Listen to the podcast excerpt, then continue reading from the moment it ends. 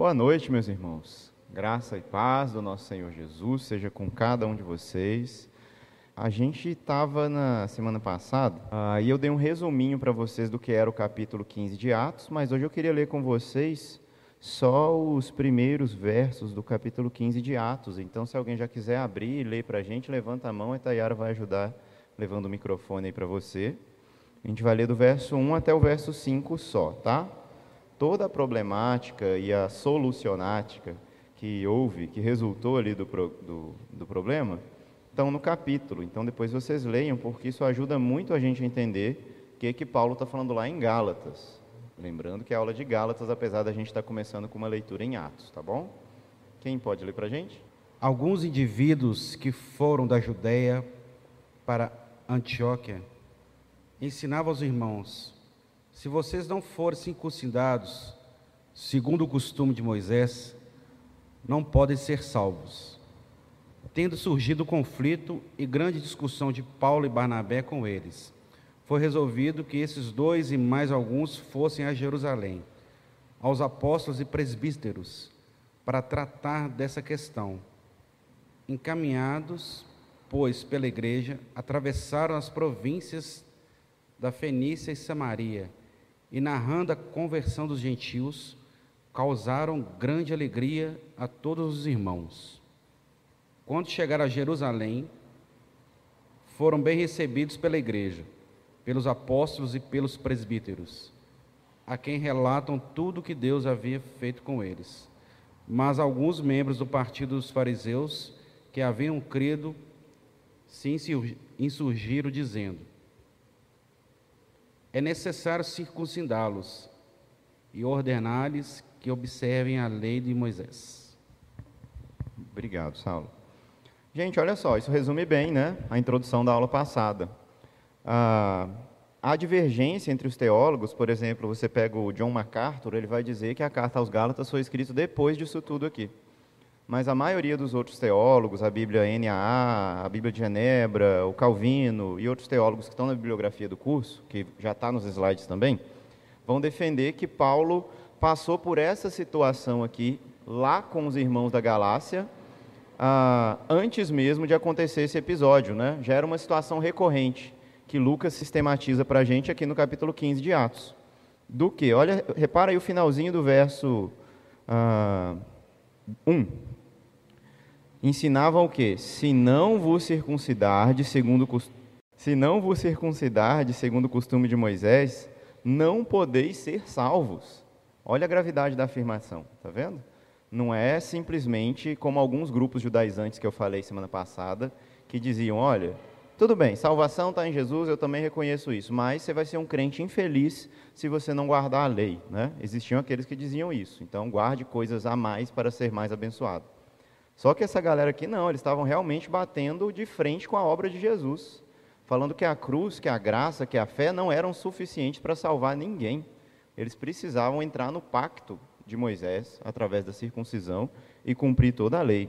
Problema, né? Soem as sirenes, tanto que Paulo fala aqui no. Paulo não, né? É dito sobre Paulo aqui no verso 2 que Paulo e Barnabé tiveram uma contenda e não pequena discussão com eles. Ou seja, deu briga, briga feia mesmo, né? Não saíram no tapa, eu imagino, mas em termos de palavras foi bem feio o trem. E o livro de Gálatas é um eco de situação semelhante a essa. Antes mesmo desse episódio de Atos 15, a gente tem ah, esses irmãos, ou esses falsos irmãos, chegando da Judéia com esse falso ensinamento para os irmãos que haviam recebido o Espírito Santo, já haviam se convertido, né? e seguido a Jesus na Galácia, fundado igrejas ali através de Paulo, e estavam seguindo o caminho do Senhor até que chegou essa galera.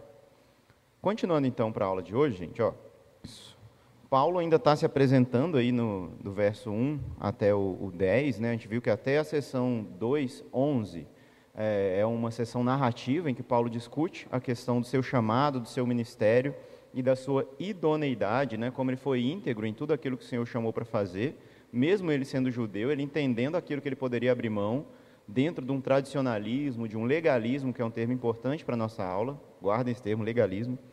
Paulo entendia o que ele podia abrir mão por causa da fé em Jesus. Né? Então ele continua aí no seu testemunho. Né? Vou ler aqui o verso 10. Porventura procuro eu agora, já estou lá em Gálatas 1,10, tá? Ah, procuro eu agora o favor dos homens ou de Deus? Ou procuro agradar homens? Se eu agradasse ainda homens, não seria servo de Cristo. Faço-vos, porém, saber, irmãos, que o evangelho por mim anunciado não é segundo o homem. Vou, vou até aí, né? Acho que a gente já leu esse trecho na semana passada. Depois vou pedir vocês para ir lendo outros trechos comigo. O que, que Paulo está afirmando aqui, né? Ah, que ele não foi chamado por Deus para agradar homens, né? Eu sei que é muito tênue essa linha que gente, da gente transpassar, porque, por exemplo, eu poderia ser um ignorante e chegar aqui, por exemplo, e começar a questionar um monte de práticas da igreja de imersão ah, para onde eu fui convidado para ensinar o livro de Gálatas. Né? Isso seria antiético, né, de eu fazer isso. Ah, entretanto, né, no que concerne a palavra de Deus, essa ética ela é colocada de lado. Né? Se eu vim aqui para ensinar a palavra de Deus para vocês, eu vou ensinar só a palavra de Deus para vocês, e amém. Deus vai falar, vai fazer o que ele tem que fazer, né? Porque vale mais agradar a Deus do que homens. É, é o mesmo princípio, tá vendo? Tem um padrão aí que a gente não pode trans, transpassar, mas por outro lado tem uma coisa que a gente tem que abrir mão para fazer a vontade de Deus. Você pensa também no caso do marido e mulher. A Bíblia fala que a esposa deve ser submissa ao marido, a gente sabe. Porém, o marido vai e fala: mulher, estou querendo ganhar mais dinheiro, vamos ali roubar um banco, né? Poxa, né? A submissão é absoluta, mas a obediência é relativa, né? Não dá certo, não, não, não vou, né? Ué, mas, né? Como assim? mais vale agradar a Deus do que a homens, né? É mais um tipo de princípio desse que a gente pode aplicar, que Paulo está usando aqui também. Ele não está dizendo, olha, eu não estou nem aí para o que as pessoas pensam, então vou só lá e vou fazer o que eu quiser. Ele não está dizendo isso. Ele não está dizendo, eu não estou nem aí para os apóstolos que andaram com Jesus, porque eu recebi uma revelação especial de Deus, então pronto, né? o que eu quiser fazer é isso mesmo. É, não é isso que Paulo está fazendo, apesar de muita gente fazer isso nos dias de hoje também. Né? Falou, não, Deus fala comigo, então é isso que eu vou fazer e pronto. Ah, não, irmão, mas a Bíblia fala o contrário, eu não quero saber. Né? Deus falou comigo, eu vou fazer. Ué, que Deus é esse que fala uma coisa num lugar, outra coisa em outro lugar. É mais fácil a nossa mente estar tá enganada do que a palavra de Deus estar tá enganada. Né? Ah, então, esse é o princípio que Paulo está usando para defender seu apostolado, falando, olha, se eu tivesse preocupado em agradar as pessoas, eu também teria circuncidado vocês muito antes deles chegarem, para ficar legal, para ficar bem visto para os de Jerusalém, né? Porque em Jerusalém só tem judeu. De repente entrou um monte de gentios na comunidade. Se eles querem ficar legais, vou circuncidar eles também, porque eu quero ficar bem com Pedro, com Tiago, com João. Mas essa não era a questão de Paulo. Ele não estava preocupado em ficar bem com Pedro, Paulo, ó, com Pedro, Tiago, João, ou com quem quer que fosse, se isso ferisse um princípio claro para ele das Escrituras, né? um princípio claro do que Jesus veio fazer e a sua obra salvadora, beleza? Por isso, por causa desse discurso de Paulo, as pessoas começaram a denegrir a sua imagem. Eu falei disso também na semana passada, é, anunciando que Paulo anunciava, pregava uma graça barata, né? uma fé fácil, uh, um Jesus uh, irresponsável, né? de que é só acreditar nele e beleza, né? Tá bom, mas e aí? E Moisés e as outras coisas que Deus fez. A gente não pode ignorar o Deus do Antigo Testamento e tudo que ele fez e falar, ah, não, agora é tudo diferente. Não, está errado. Paulo está ensinando uma doutrina errada. Né? E Paulo vai rebater tudo isso. Tanto argumentos pessoais, que é o que a gente vai começar agora, quanto argumentos teológicos. Vamos avançar. Aí, para se defender, a gente tem essa sessão dividida em três partes, que vai do capítulo 1 até o finalzinho aí do capítulo 2. Vou pedir para vocês lerem para mim do verso 12, eu já li o 11, ah, do 12 até o 17. A gente explica, depois lê mais um pouquinho. Porque não recebi nem aprendi de homem algum, mas pela revelação de Jesus Cristo.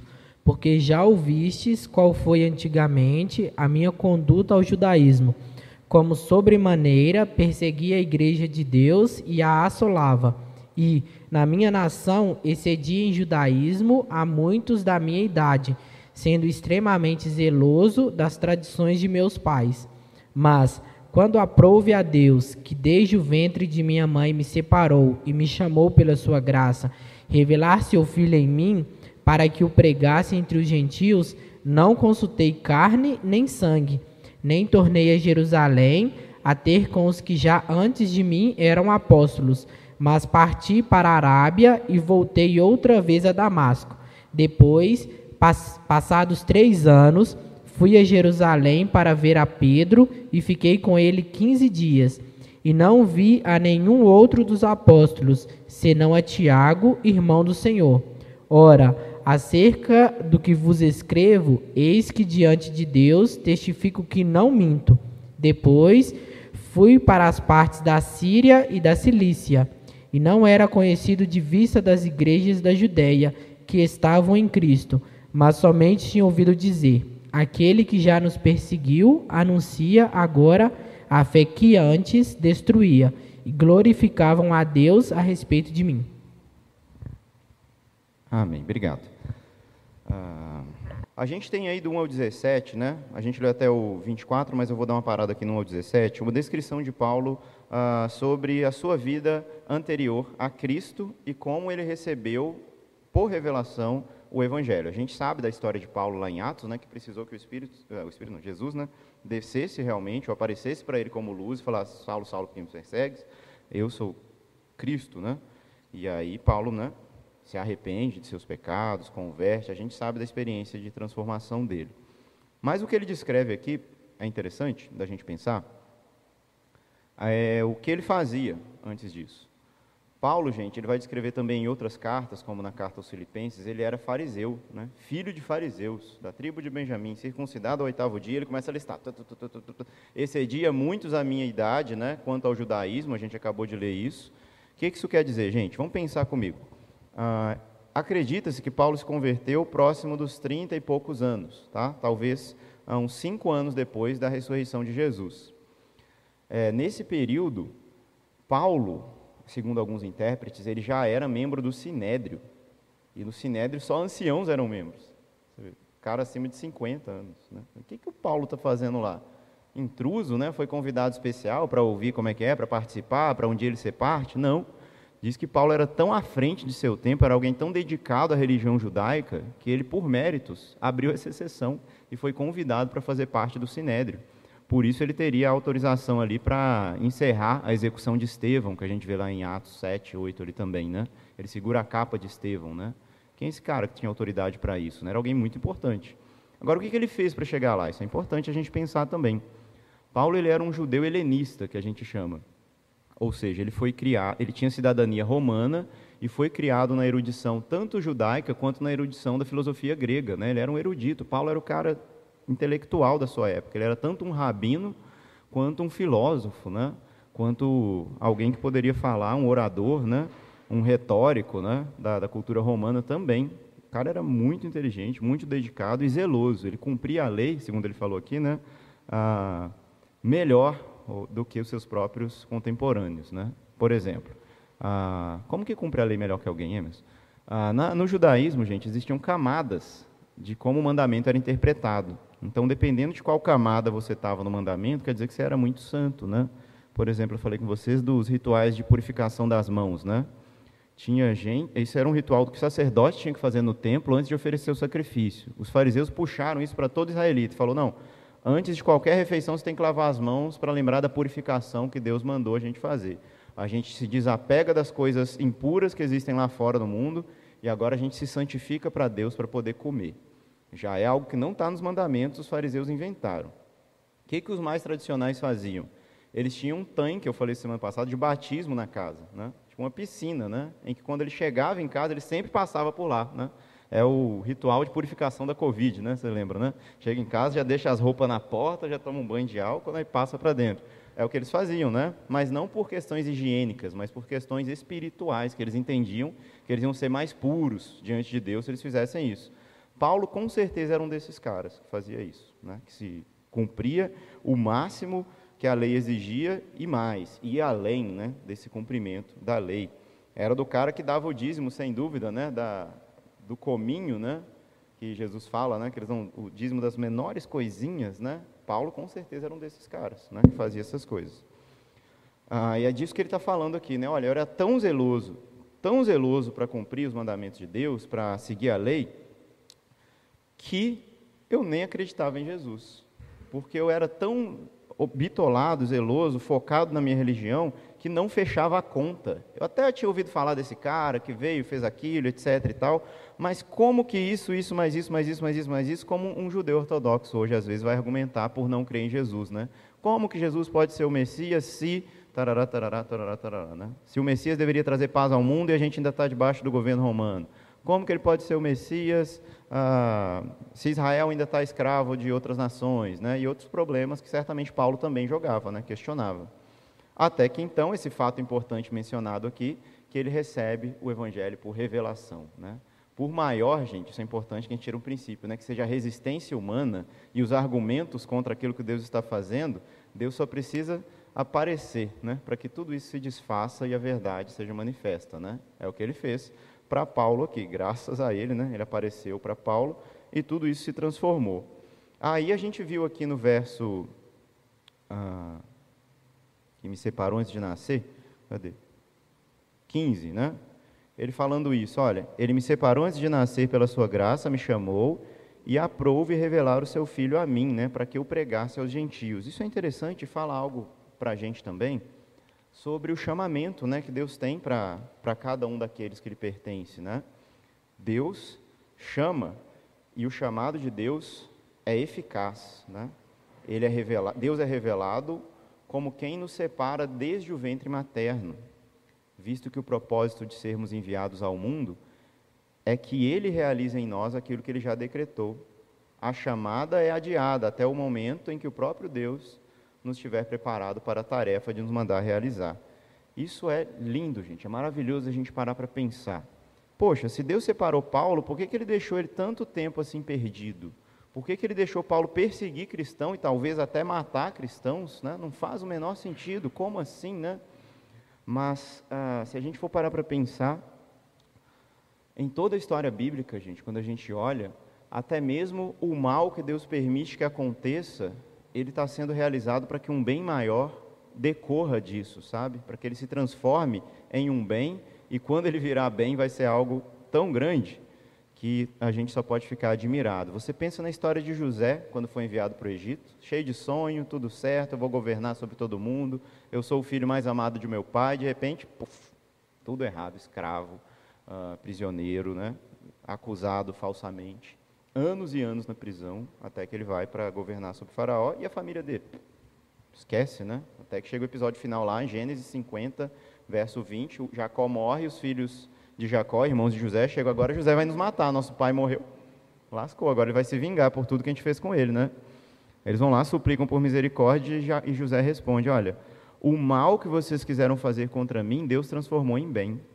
Então Deus tem esse poder, sabe? E ele fez isso também na vida de Paulo. A gente vê que tudo, todo o zelo de Paulo, tudo que ele aprendeu de teologia, tudo que ele aprendeu de cultura grega, tudo que ele aprendeu de cultura romana, a cidadania de romana de Paulo, que dava para ele passaporte para ir em qualquer lugar do Império Romano pregar o Evangelho depois, foi necessário para que ele se convertesse no momento em que ele se converteu, tendo toda aquela bagagem que ele já tinha. Cultura pop também nos ensina isso um pouquinho, né, gente? Assim, se você for pensar, Pensa aí na, na, saga do Star Wars, né? Star Wars. Darth Vader também, né? É o cara que era do bem. Não tem spoiler para Star Wars, que é um filme de, né? de 50 anos atrás, né, gente? Por favor, né? O cara era do bem, né? Aí é seduzido pelo mal porque ele queria conquistar algumas coisas lá e tudo mais, então ele cede para o lado mal. Mas até hoje a gente usa a camisa de Darth Vader mesmo ele sendo vilão, né? Por quê? Porque no fim, no fim, ele foi o único cara que tinha acesso ao mais malvado que ele e ele mata o mais malvado que ele, destrói as forças do mal. Né? Você fala, Ué, mas ele não era do mal? É. Mas ele antes era do bem? Era. Mas ele fez um bem final na vida dele e se redimiu por isso? Sim. Hum, interessante, né? Tá vendo? O mesmo princípio que tem na Bíblia. Na literatura, o Tolkien, que escreveu O Senhor dos Anéis, chama isso de eucatástrofe, que é a reviravolta para o bem. Né?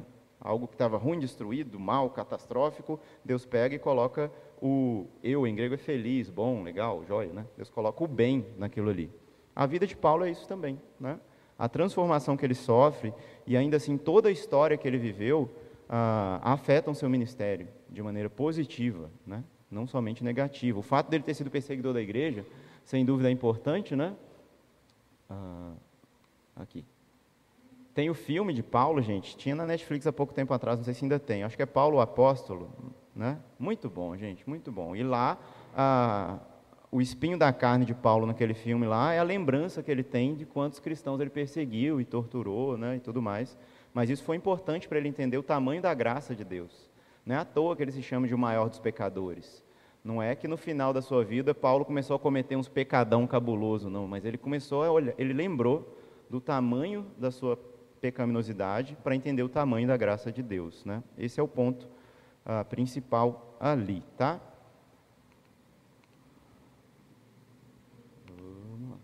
Ah, peraí, eu ia falar mais alguma coisa. Isso. Ah, assim também em nossas vidas, pessoal, é importante a gente parar para pensar que a sua história não começou quando você nasceu de novo. A sua história né, de, de vida com Deus começou mesmo quando você não conhecia Deus.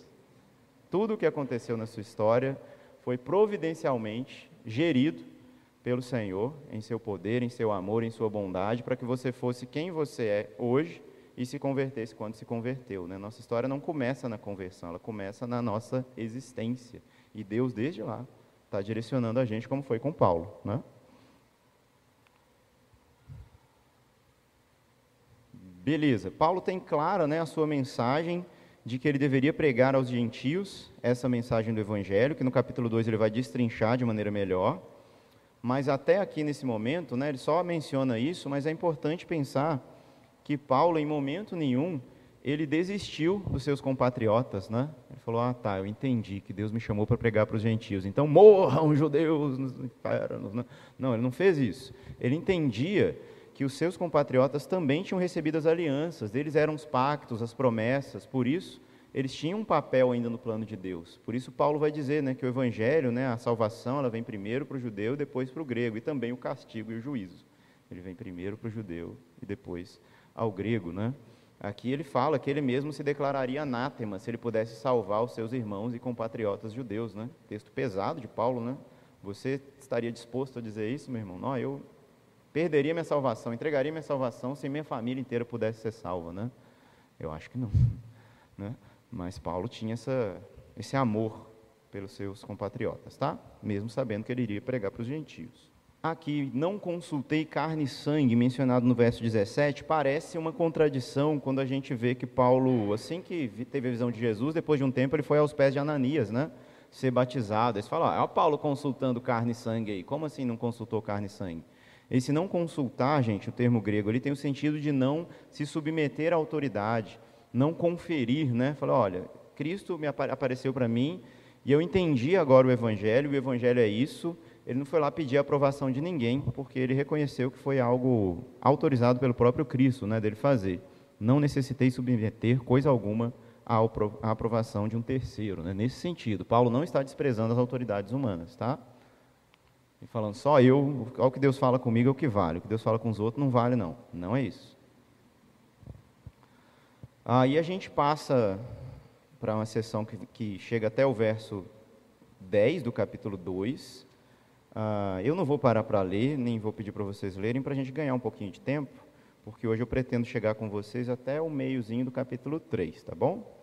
Mas vamos lá, mas mantenha os olhos aí, a Bíblia aberta, conforme eu for citando algum versículo, você identifica com o dedo aí, ó, verso 18, por exemplo, três anos depois, né? Ah, no final aí, no final do 17, Paulo falou que foi para a Arábia. Para quem a gente não sabe, né? Ele não falou. Mas acredita-se que Paulo ali ficou verificando, né? Ele falou, ok, tudo que eu pensava sobre o Messias ah, estava errado. E agora, como que eu harmonizo isso? Deus entrou na minha história aqui, pá, apareceu para mim e falou, não é bem por aí. E aí, como é que eu sento agora e processo essa informação, né? Demorou três anos, pelo jeito, para fazer isso, né? Meditando nas Escrituras, né? Recebendo ali revelações de Deus, orando, buscando o Senhor, ah, estudando, revisando tudo aquilo que ele tinha estudado, né? É, certamente é disso que Paulo está falando. E aí, depois disso, ele sobe para Jerusalém de novo. É a continuação aí do verso 18 até o 2,10 aí vai nessa, nesses episódios. Três anos depois ele sobe para Jerusalém, no capítulo 2, 14 anos depois de sua conversão, ele sobe para Jerusalém. Longo tempo aí se preparando, né? Eu já falei disso. Ah, e aí nessa primeira subida para Jerusalém, ele passa 15 dias com Cefas. Quem que é Cefas mesmo, gente? Isso, Pedro, né? E ali certamente aprendendo sobre a vida de Jesus, né? Ele recebeu uma revelação de Jesus, ele fechou ali com a teologia dele do Antigo Testamento, né? Mas, e aí, quem, quem foi Jesus? Pedro, me fala mais um pouquinho desse cara, dessa pessoa. Uh, Deus encarnado, me conta sobre ele. Né? Certamente, ele teve vivendo esses 15 dias com Pedro, ouvindo sobre isso, né? Como ele mesmo diz, ele falou, não foi lá para aprender teologia, nem o que é o evangelho, não. Porque isso aí eu já sabia. Uh, mas ele aprendeu alguma coisa. Seguindo.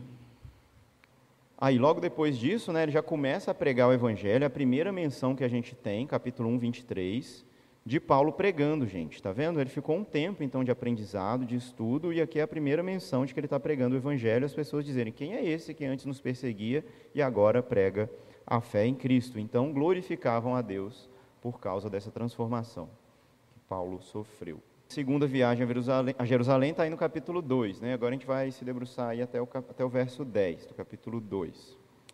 Ah, tem uma discussão sobre quando foi essa segunda visita, né? alguns tentam encaixar ela em Atos 11, mas são detalhes mais cronológicos, históricos, que eu não vou parar para tratar. Quem tiver curiosidade, depois pode ler os textos. Ele sobe a Jerusalém de novo, para quê? Né? Em obediência a uma revelação, ou seja, Deus mandou ele para lá.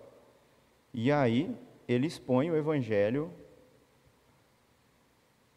ah, final do verso 2 aí que pregam entre os gentios, mas em particular aos que pareciam de maior influência, para de algum modo não ter corrido em vão. O que Paulo está querendo dizer com isso? Ele foi lá pregar o evangelho para os apóstolos. É.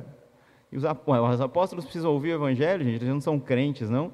São. Então, o que é essa apresentação do evangelho de Paulo para os apóstolos? É um tipo de uh, apresentação do que era a sua mensagem, para ver se eles fariam alguma objeção de fato, né? Falou, gente, eu entendi que é isso que eu tenho que fazer, Deus me mostrou e tudo mais, pelas escrituras A mais B mais C, então é isso. E os apóstolos não reprovam o evangelho dele, né? Pelo contrário, falam, ok, Paulo, é isso mesmo. Então, por esse chamado que você tem, esse entendimento, você tem que pregar, continuar pregando para os gentios. É o que Paulo vai fazer aí para frente.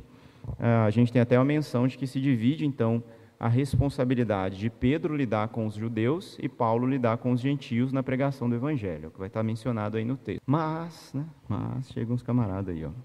E por causa dos falsos irmãos que se entremeteram com o fim, verso 4, de espreitar, estre, espreitar a nossa liberdade que temos em Cristo Jesus e reduzir-nos à escravidão. Ah, Paulo está mencionando esse pessoal de novo, que eu comecei citando hoje em Atos 15, que eu falei bastante dele semana passada. E tem uma coisa que eu acho que eu não falei semana passada que é muito importante sobre esses caras. Eles vinham pregando esse falso evangelho com uma carteirinha, dando carteirada, falando: Nós viemos de Jerusalém, nós somos os irmãos da Judéia. Então, né? Então, não precisava nem falar o então, né? Mas todo mundo já sacava, ou seja, precisamos ouvir tudo que eles têm para dizer. Provavelmente esses caras vieram enviados pelos discípulos, né? Mas não foram, de fato. Os caras só moravam lá, só estavam lá, né? E é importante demais a gente parar para pensar nisso, porque muita gente dá carteirada por aí, né, pessoal? Assim, às vezes a pessoa é da imersão, a pessoa é da minha igreja, Igreja de Esperança, fala, nossa, fulano é lá da igreja de imersão, né? Quer dizer que a pessoa está alinhada com a teologia, está sabendo tudo, está com a vida direita com Deus e tudo mais? Hum, não necessariamente. Né? Assim, a gente não pode sair dando carteirada e recebendo todo mundo. Ah, não, irmão é lá da. Ah, irmão da dimensão, pode pregar aqui na minha igreja, vem cá, tudo mais. Né? Então, da igreja que eu sou da Esperança. Não pode chamar qualquer um da Esperança lá. Vocês já chamaram Eliabe, você já chamou o Emerson. Então, qualquer um que você chamar lá vai estar, tá, beleza, vai estar tá alinhado, vai estar tá assim com o Pai. Hum, não põe, não sei não, né, gente? Né? É o que aconteceu com esses caras aqui, né? Por isso Paulo fala, né, em outras cartas, para a gente não impor precipitadamente a mão, né? Não ordenar pastor, não sair chamando para pregar qualquer um só porque né, a pessoa deu uma carteirada, tá bom? Isso é importante demais, né? A pessoa tem que ser acompanhada de perto, né? Tem que ter um fruto, um testemunho de outras pessoas, né? Isso sem dúvida é importante, né? Para preservar, para proteger vocês, para proteger as outras igrejas e o púlpito, né? A gente precisa disso. Esses caras eram desses, né? Davam carteirada, mas não estavam nada alinhados com a verdadeira doutrina. Já falei disso, Pedro foi então para os judeus e Paulo foi para os não-judeus. Ah, e aí uma expressão importante, né? E nos estenderam a destra da comunhão. Alguém abre para mim, esse eu vou querer ler. Marcos 9, 38 a 41. Quem já viu a, ah, algum filme de Jesus, né? Eu sempre recomendo o The Chosen, né? Que é uma sériezinha que tem um aplicativo, né? Ah, já indiquei essa série várias vezes. Tem gente que assistiu uma coisa errada por causa do nome, assistiram um filme de terror com esse nome. e vieram me, falar depois. Não, não, era isso não, meu irmão, que isso, né? É, é, os escolhidos, The Chosen, né? os discípulos de Jesus, né? Essa série mostra a, a humanidade desses caras, sabe? O quanto eles eram gente normal, gente como a gente, e vacilavam. Claro que tem uma licença poética ali, mas eu acho que reflete bem o que as Escrituras nos afirmam sobre eles. E esses caras, que é o que a gente vai ler em Marcos 9, 38 a 41, eram meio, assim, exclusivistas, meio esquentadinhos, meio intolerantes, assim, nós somos os discípulos de Jesus, né? Como assim? Você aí está querendo falar Jesus, Jesus. Eu que sou discípulo de Jesus. Ele chamou 12, ele não chamou 13, nem 20, chamou 12 certamente tinha um orgulho aí, gente. Que a gente vê nesse texto. Quem vai ler para a gente? Marcos 9, 38 a 41. João disse a Jesus: Mestre, vimos um homem que expulsava demônios em seu nome, mas nós o proibimos de fazer isso, porque não nos seguia. Mas Jesus respondeu: Não o proíbam, porque não há ninguém que faça milagre em meu nome e logo a seguir possa falar mal de mim. Pois quem não é contra nós é a favor de nós. Pois aquele que lhes der de beber um copo de água em meu nome, porque vocês são de Cristo, em verdade lhes digo que de modo nenhum perderá a sua recompensa. Obrigado. Qual é o ponto ali, gente? A mudança que os apóstolos sofreram após receber o Espírito Santo, né? após se converterem de verdade. Jesus falava 10, 20, 30 vezes com ele a mesma coisa e a gente via eles de novo fazendo a coisa errada, né? Mas agora não. A gente tem uma exceção à regra. Graças a Deus, esses caras foram realmente transformados. Porque aqui, no, em Atos, capítulo 2, né, verso 9, o que, que eles podiam fazer com Paulo e Barnabé? A mesma coisa, né? Pô, esses caras estão pregando aí para um monte de gente lá longe, nem fui eu que enviei, que história é essa? Mas não. Agora eles reconheceram a ação de Deus ah, em outras comunidades, né? em outras igrejas. Isso é muito importante, gente, a gente reconhecer também nos dias de hoje, né? Como Deus cuida do seu povo, cuida da sua igreja. Se ele prometeu que Cristo edificaria a sua igreja, no mínimo ele vai fazer isso. Né? Que ele prometeu, ele vai cumprir. Então Deus vai estar cuidando, vai estar trabalhando com outros ministérios, com outras pessoas igualmente abençoados. Né? A gente pode ficar feliz por isso. Ah, é o que acontece aqui. Graças a Deus a gente vê essa transformação que os apóstolos passaram a ponto de acolher Paulo, ao invés de querer repreendê-lo. Né? Beleza, já pulamos então para os versos 11 até o verso 21. Isso aqui. Ah, esse aqui é importante de ler. Tudo é importante, né? Mas aqui pode ser que você não esteja familiarizado com o episódio, né? Vocês lembram do episódio aí que Paulo. Vou, então tá, vamos lá. Para decidir se a gente vai ler ou não. Paulo teve um conflito, ou pelo menos ele chamou a atenção de Pedro nessa passagem. Por quê? Pedro agiu diferente em relação aos judeus do que em relação aos gentios. Pedro estava lá com os gentios de boa, sentado lá conversando, talvez comendo com eles, né? Comidas não judaicas, né? Um bacon lá, sei lá, um x bacon. E aí de repente chega a, os irmãos de Jerusalém, chegou, chegou a viagem de Jerusalém. Né? aí Pedro dá aquela despistada, né? E fala, ô oh, gente, assim, é, aí, viu os irmãos chegar, né? E vai embora, né? Vai embora, fica lá com os irmãos lá, batendo papo e tal. E aí Barnabé faz a mesma coisa, vai atrás de Pedro também e fica lá. E os irmãos que estavam lá, largaram para trás, né? começaram a conversar só com os judeus. Então, um problema de hipocrisia, acepção de pessoas, por quê? Paulo, mas Paulo continuou lá, né? Paulo continuou lá comendo x-bacon dele, olhando lá. Né? Assim, o que esse cara está fazendo, né? Esse cara tá arrumando. Deixa eu ver se ele vai voltar. A gente não sabe o tempo que passou, né? Mas Pedro não voltou, não. Aí Paulo vai e fala, hum, entendi, né? E aí vem o texto. Paulo vai e fala: Pedro, não é bom o que você está fazendo, não, porque você aí, que foi o cara que foi chamado por Deus, lá na casa de, aí lá na casa de Cornélio, e o Espírito Santo foi derramado sobre ele em Atos capítulo 10, e você falou: beleza, agora os gentios também são parte do povo de Deus porque eles receberam o Espírito Santo, agora está deixando os gentios de lado porque chegaram os judeus. Que história é essa, né? Você vai agora fingir que você não estava com eles, que você nem conhece esses caras? Você vai tratar eles como irmãos inferiores, né? Hoje em dia os motivos são outros, né, gente? Às vezes é questão de gente que você gosta mais, as panelinhas, ou até gente com mais poder aquisitivo, né? Já viu? Pastor que chove nos irmãos que tem dinheiro, né? Acontece demais, rapaz. Chegou o irmãozinho, ele estava conversando com todo mundo, chegou o irmão que tem a nota ali, ele vup, some para lá, né? Eu fui de uma igreja que o pastor só visitava os irmãos ricos, gente. Acontecia, né? Triste, né?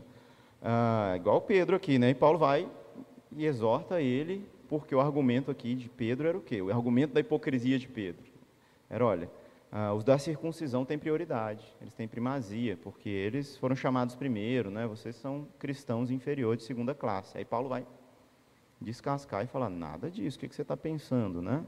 Olha aí, vou ler a partir do verso... Uh, 15, 14. Quando, porém, vi que não procediam corretamente segundo a verdade do Evangelho, disse a Cefas, Pedro, né, na presença de todos: Se sendo tu judeu, vives como gentio, ou seja, você estava lá com a galera, e não como judeu, por que obrigas os gentios a viverem como judeus? Agora você vai voltar para eles querendo que eles se circuncidem para eles serem pessoas legais igual vocês? Que hipocrisia é essa? Nós, judeus, por natureza, e não pecadores dentre os gentios,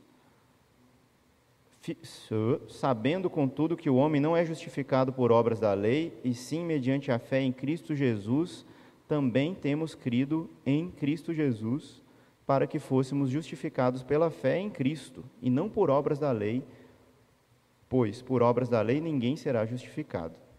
E aí ele continua o argumento, né? Aqui é como se ele parasse de falar com Pedro e falasse para os Gálatas que estão lendo a carta, tá? Daí na, na sequência. Mas é importante também, para não ficar confuso, gente, que existem vários sentidos da própria palavra gentil na, na Bíblia, né? Ah, o gentil, às vezes, ele é o contrário de judeu. Tem o judeu e tem o não judeu. Todo mundo é gentil. Os gregos também tinham isso. Tinha os gregos e tinha os bárbaroi, né? os bárbaros. Né? Quer dizer que os caras eram brutos, ignorantes? Não, eles só eram estrangeiros. Eles eram pessoas que não eram gregas. Os judeus também tinham isso. Mas, assim como a gente fala bárbaro de bruto, ignorante, o termo gentil também tinha essa nuance, né? Tanto se referia a quem não era judeu, quanto se referia também às pessoas que eram pagãs, né? Você está vivendo como um gentio, pode ter uma atenção de você estar tá vivendo igual um pagão, né? Jesus fala isso, né? Por que vocês ficam ah, ansiosos com as coisas, né? Porque isso quem se preocupa com isso são os gentios, né? Por que você fica fazendo vãs repetições, orando, sermão do monte, é cheio disso, né? Não sejais como os gentios. Que gentio? O pagão, aquele que não conhece a Deus. Tem esses ambos sentidos, então, e parece que Paulo brinca com esses termos aqui. Depois vocês olhem com atenção para tentar ver qual sentido Paulo está usando quando ele está falando com Pedro e quando ele está usando nós, ah, nos obrigas a viver os gentios como judeus, né? Pode ser os irmãos que converteram, pode ser um pagão, né? Então, tem essas ambiguidades aí, fiquem atentos ao texto quando estiverem lendo. Vamos lá. Amém, pessoal? Vamos continuar então. É, eu vou explicar essa parte da justificação pela fé, que é a parte mais teológica da carta. Até agora a gente falou mais de partes históricas e tudo mais. E aí eu vou abrir para as perguntas, tá? Eu estou falando desembolado aqui, mas eu vou parar de falar, tá bom? Vou deixar vocês perguntarem também. Ah, amém, vamos lá. Gente, do verso 15 e 16. Não, a gente precisa ler até o 21. Precisa, precisa. Vou ler aqui, ó. Já li o 15. Comecei do 16. Sabendo, contudo, que o homem não é justificado por obras da lei, e sim mediante a fé em Cristo Jesus. Também temos crido em Jesus Cristo para que fôssemos justificados pela fé em Cristo e não por obras da lei, pois por obras da lei ninguém será justificado. 17. Ah, mas se procurando ser justificados em Cristo, em Cristo, fomos nós mesmos também achados pecadores, dar-se ao caso de Cristo ser ministro do pecado? É certo que não, porque se eu torno a edificar aquilo que eu destruí, a mim mesmo me constituo transgressor. Porque eu, mediante a própria lei, morri para a lei, a fim de viver para Deus. Estou crucificado com Cristo. Logo já não sou eu quem vive, mas Cristo vive em mim. E esse viver que agora tenho na carne, vivo pela fé no Filho de Deus, que me amou e a si mesmo se entregou por mim. Não anulo a graça de Deus, pois se a justiça é mediante a lei, segue-se que Cristo morreu em vão. Gente, tema muito importante na carta de Paulo. Romanos ele vai desenvolver essa questão também, mas com calma, né? Romanos 4, Romanos 3, ele usa o argumento de Abraão, que ele vai usar aqui no capítulo 3 de Gálatas também. E aqui, Paulo, como escreveu Gálatas antes, ele está só mencionando o assunto que depois ele vai desenvolver com mais cuidado em Romanos. Mas já é fundamental e já é essencial para a gente entender a profundidade de uma afirmação tão simples, que nós somos justificados pela fé. Eu não vou perguntar a vocês o que é isso e pedir para vocês explicarem, podem ficar tranquilos, mas eu gostaria de ir entendendo isso junto com vocês. Olha, justificação pela fé é alguém se tornar justo por algum meio, e o meio aqui no caso é a fé. Como alguém pode se tornar justo? Vamos pensar. Primeiro, justiça uh, só é entendida se a gente tiver um padrão absoluto. Porque o que é justo para mim e o que é justo para você, às vezes pode divergir. Por isso a gente tem o direito para decidir essas questões, né? E os juízes que vão julgar cada caso. Mas existe um padrão absoluto de justiça que é o próprio Deus, porque ele é justo, é chamado assim nas Escrituras. Ah, ele é o justo e o justificador né, de todo aquele que crê. A gente vê esse termo aí no Novo Testamento. E o que isso quer dizer? Quer dizer que Deus é tão santo, tão correto, tão uh, justo, tão sabido do que faz e correto nas coisas que faz, que ele uh, não poderia de maneira nenhuma coadunar, né, concordar com o mal, com o pecado, com as impurezas. Ele é totalmente puro, ele é totalmente luz. Como que ele ia permitir que uma treva ficasse ali no meio dele? Não dá, né? Onde a gente acende a luz, a treva vai embora. Deus é essa luz absoluta. Então a gente aprende isso lá no Antigo Testamento, da justiça de Deus. A gente aprende que ele exerce esse juízo com perfeita justiça, que Deus jamais é injusto. A gente aprende que Deus declara ah, se a pessoa é culpada ou é inocente. E diante do padrão dele, qualquer pessoa que chegar diante dele, Salmo 143, 2, aí o finalzinho, né? Vai mostrar que ninguém, nenhum ser humano é justo diante de Deus, né? Tomamos bomba, e agora, né? Já estudou aquela matéria? Lembra da escola, né? Tinha aquele professor exigente pra caramba, que não... Ah, eu apertei. que não abria mão, né? do conteúdo, dava prova difícil, fazia as coisas lá, e você fala, vou tomar bomba com esse cara, como é que eu vou fazer? Com um padrão tão alto, eu não estou nem entendendo a matéria e ele exige para caramba, né? O que, que eu faço, né? Ah, por um lado, Deus é exigente dessa forma, dizendo, ó, o meu padrão é esse, eu não vou abaixar o meu nível para que vocês achem que está tudo bem, não, meu nível é esse. Então, qual o resultado no fim de ano? Todos nós chegamos no fim de ano, fomos lá receber o boletim, ganhamos um reprovado. Porque se você errou uma questão na prova, você zera a matéria inteira. Essa é a vida do ser humano, né? Um tropeço é suficiente para te condenar, né? Pensa um crime, gente. Sim, você foi a pessoa correta a vida inteira. Você comete um crime, você vai para cadeia do mesmo jeito, né? Você matou alguém? Ah, nunca matei ninguém, nunca roubei ninguém, nunca traí minha esposa, só matei esse cara. Ah, tá. Beleza, né? Não é nada, né? vai preso do mesmo jeito. É claro que tem questão de reincidência, parará, tudo isso que diminui a pena, etc. Mas para Deus não tem, pensa um padrão absoluto sobre isso. Né? Como é que a gente faz? Para onde a gente corre, para onde a gente esconde, a gente vai virar para Deus e falar: ah, você está sendo injusto comigo, porque eu fui uma pessoa boa, porque eu ajudei os pobres, ah, porque eu fui fiel à minha esposa, porque eu dei meu dízimo na igreja. Não, Deus, o senhor está errado e eu estou certo. Uhum. Só que não. Ah, então, como que a gente sai dessa então? Todo mundo condenado, todo mundo perdido, todo mundo errado, um delito é suficiente para condenar.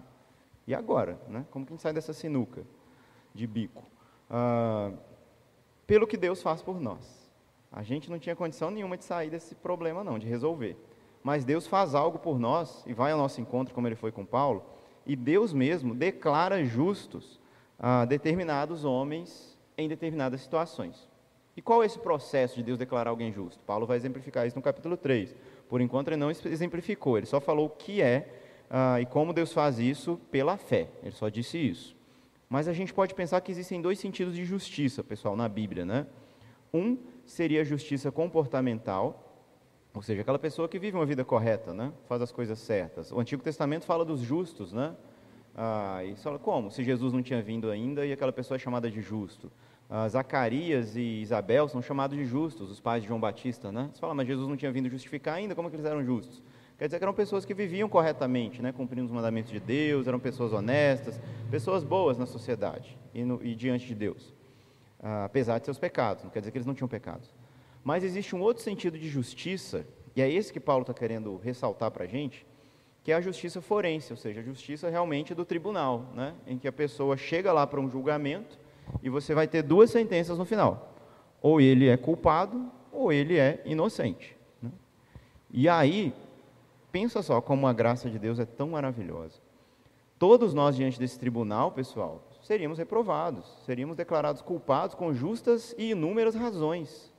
Mas, de repente, lá na sentença, você já está preparado para o pior e você ouve, ah, inocente. Você pode repetir, por favor? Inocente, pode ir lá que você está solto, você está livre. Você fala, mas... como assim? E tudo que eu fiz? de errado e tudo mais. Não, inocente. Não faz sentido, tá vendo? Que é, um, é uma vergonha, é um tapa na cara né? da nosso, do, do nosso orgulho, de falar, não, eu realmente fui inocente. Você sabe que tem culpa no cartório, mas Deus te perdoou. Como que você se apropria, apropria dessa inocência? Pela fé.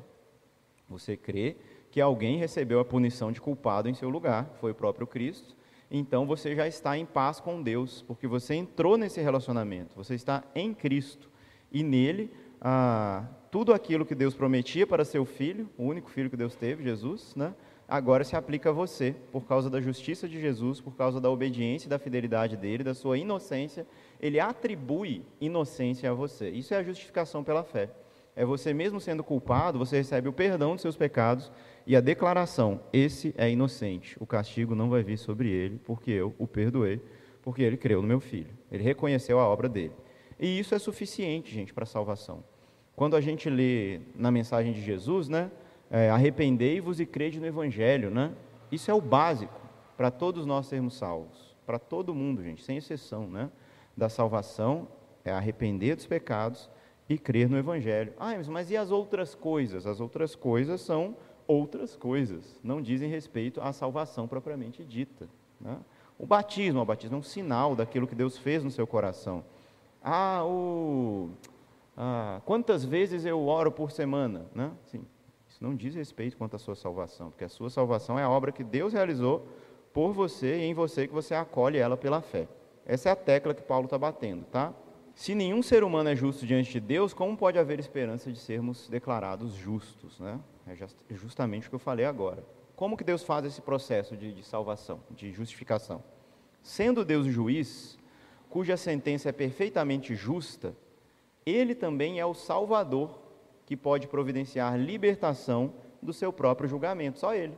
Só ele pode, gente, livrar a gente da sentença que ele declarou que ia dar. Né? E de acordo com seus termos, Deus não anula a ira dele ah, sobre o pecado. Tá? Isso é importante a gente parar para pensar também, é uma questão crucial do Evangelho.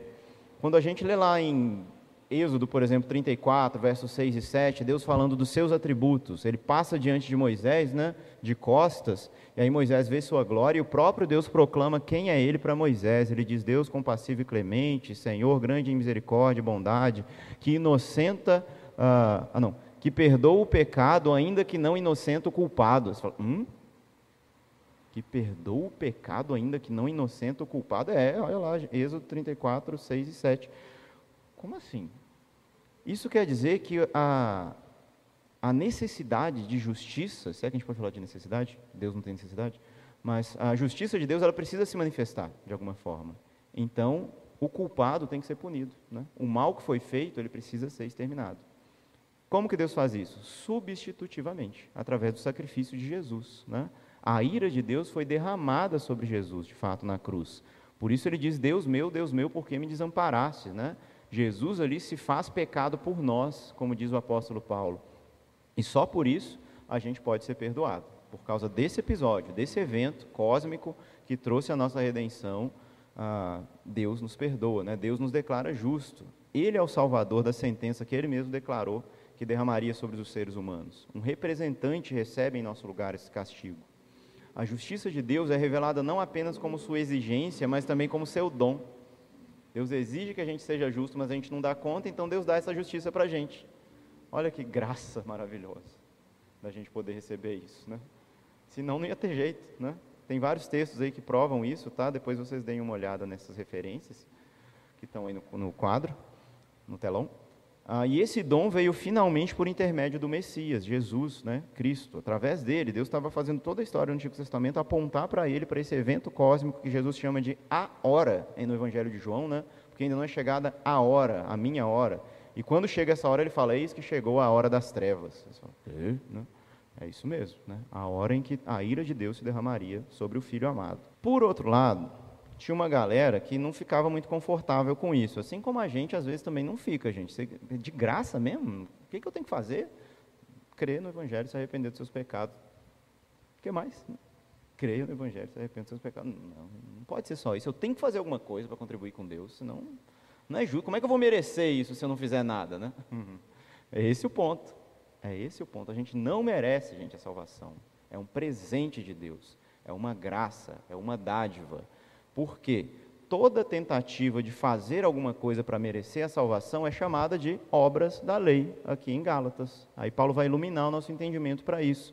O termo grego ali, ó, erganomo, é legalismo, quer dizer você pegar alguma coisa da palavra de Deus, ou alguma, coisa, alguma crendice, ah, alguma doutrina, algum dogma eclesiástico, falar: você tem que fazer isso para ser salvo.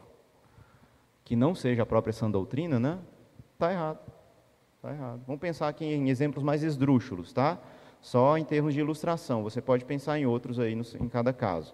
Ah, por exemplo, algumas igrejas que defendem que as mulheres obrigatoriamente têm que usar saia. Se elas não fizerem isso, elas vão para o inferno. Né? Tá, tá, isso está na Bíblia? Isso está como sã doutrina? Está como exigência para salvação em algum lugar da Bíblia? Não.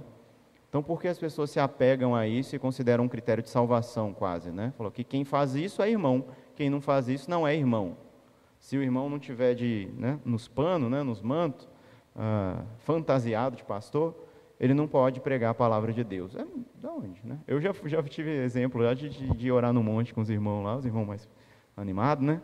Todo mundo nos mantos e tudo mais. Aí não deixaram subir no monte, não. Falaram, não, irmão, você não está nos mantos, não. Você não pode subir, não. não tem. Qualquer outra coisa que você pensar. Eu escolhi uma denominação, escolhi uma doutrina específica, mas você pode pensar em muitas outras, tá?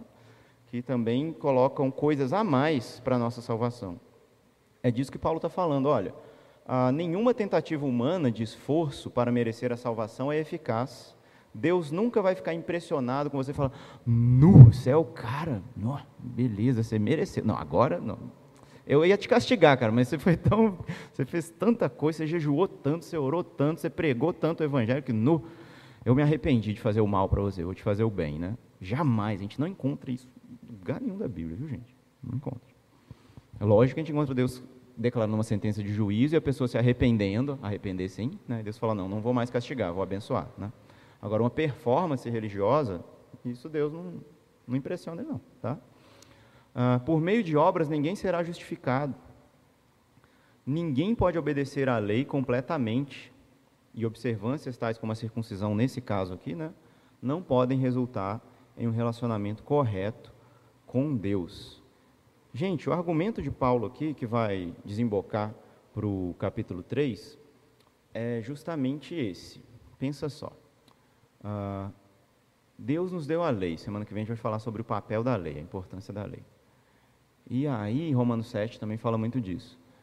E aí a gente tentou obedecer a lei por muito tempo e tudo mais, mas nunca deu muito certo, né? se a lei, os dez mandamentos, eu, de vez em quando eu conseguia cumprir nove, mas sempre ficava um ali que eu não, que eu não conseguia, pegando só dez, né, sem considerar os 613 que eu já falei para vocês, que os judeus contaram que tem no Antigo Testamento. Né? Sempre a gente vai tropeçar em alguma coisa. E sabe o que é o pior? Se você tropeçar em um, você está eternamente condenado. Sabe? É? De onde vai vir uma chance para você tentar de novo? Não tem isso. Pecou, o salário do pecado é a morte, gente. É termo claro. Esse é o acordo né, que a gente assinou quando a gente veio à existência. Né? Se a gente pecar, a gente vai morrer. É a condição humana que está sujeita a isso.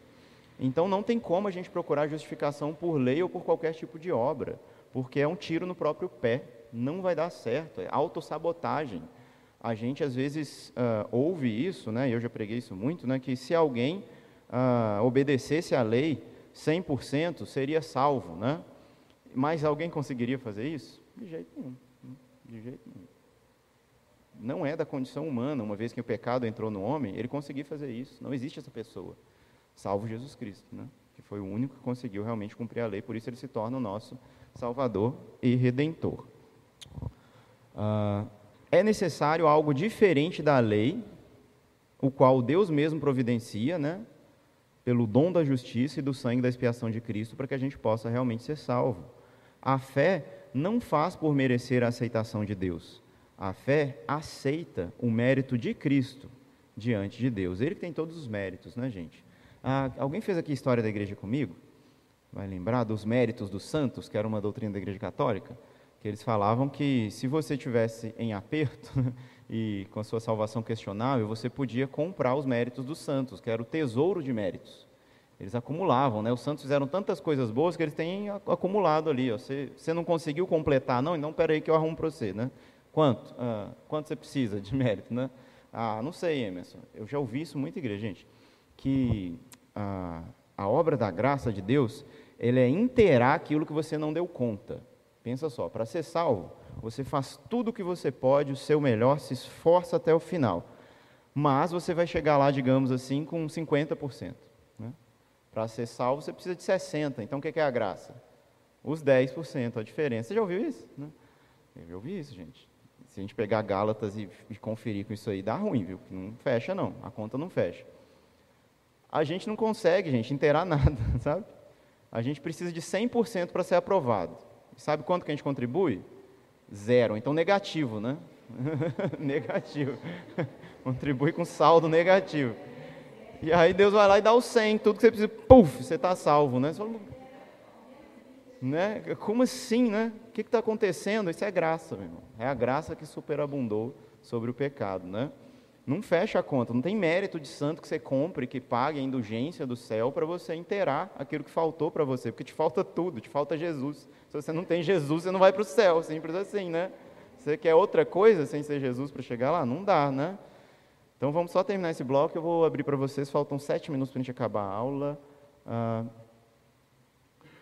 Paulo está usando aqui o argumento, né, quando ele fala, ah, e agora que eu estou em Cristo, fui achado em pecado, então Cristo agora me fez um pecador. O que, que Paulo está falando aqui? Ele está comparando né, o retorno à lei, né? Ah, isso que eu estava falando, né? Ah, Deus chamou a gente, a gente tentou cumprir a lei tudo mais, não deu certo, aí Jesus veio e me salvou. Eu falei, ufa, ainda bem, Deus, porque a condenação que estava vindo sobre mim era muito grande. Graças a Deus por Jesus Cristo. Vou cumprir a lei de novo.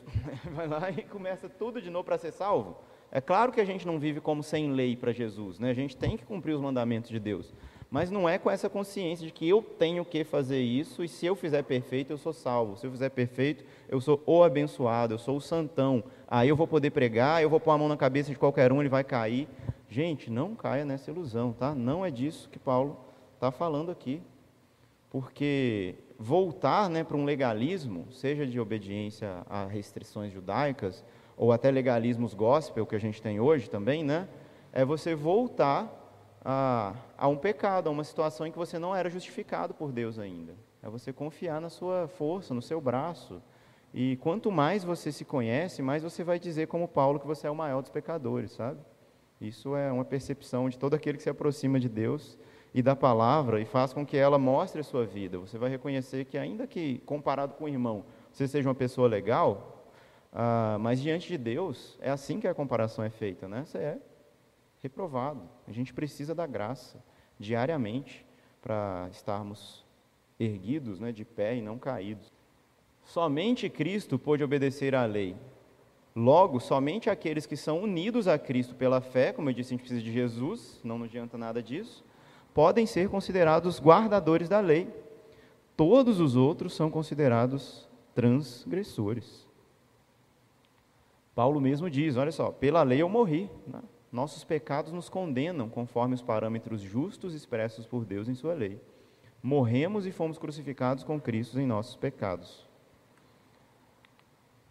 Cristo vive em mim. Morremos com Ele e também ressuscitamos com Ele para uma nova vida, não mais sujeitos à condenação da lei ou buscando méritos para sermos aceitos aos olhos de Deus. Aí Paulo conclui com isso, né? A vida que agora tenho na carne, vivo pela fé no Filho de Deus. Se a gente está unido com Cristo ah, na fé, na morte e na sua ressurreição, que, que isso quer dizer? Vou ler A e B e encerro, tá? Ah, quer dizer que ele nos representa na sua morte e ressurreição, tem esse aspecto representativo, né, de que o que acontece com Cristo é o que vai acontecer com a gente também. Ele expia os nossos pecados e nos garante a salvação. E o segundo sentido na nossa união com Cristo é que é uma unificação vital com o Salvador. Quer dizer que a vida dele agora é a minha vida. O meu pensamento é o pensamento de Jesus. Os meus passos são os passos de Jesus. Os meus planos de vida e os meus projetos são os projetos de vida de Jesus, de Deus para mim, né? Pois Jesus está presente com o cristão. O Senhor, por meio do seu Espírito Santo, vive em íntima comunhão com aqueles que lhe pertencem. E os cristãos retiram suas forças para viver a partir dessa união que a gente tem mística, né, com Cristo e que é efetiva, que realmente transforma, que realmente nos capacita a viver pela graça, não libertinos, né, fazendo tudo que dá na telha então agora, mas arrependidos, contritos, né, buscando a face de Deus em arrependimento, em fé, em contrição, tá bom? Então vamos orar para encerrar. Senhor Deus, muito obrigado pela tua bondade, obrigado por essa mensagem que nos constrange, Senhor, e até nos envergonha porque a gente busca tanto recurso, tanto esforço, tanta justiça própria para querer nos afirmar diante dos irmãos, para querer nos afirmar até diante de Deus, Pai. Nós te pedimos, perdoa-nos, Senhor. Perdoa a nossa arrogância, nossa prepotência e nos ensina a confiar na graça. Humilha toda altivez, porque diante do Senhor ninguém pode se exaltar. O Senhor odeia o soberbo, mas ama os quebrantados de coração. Então, quebranta os nossos corações nessa noite, nós te pedimos Lembra-nos sempre a confiar na graça do Senhor e a buscar nela forças para obedecer, para viver uma vida santa, uma vida digna do teu chamado e da tua vocação. Abençoa nossos irmãos ah, para casa, em proteção, em segurança, para que a gente possa te louvar ao chegarmos em casa também. Em nome de Jesus. Amém.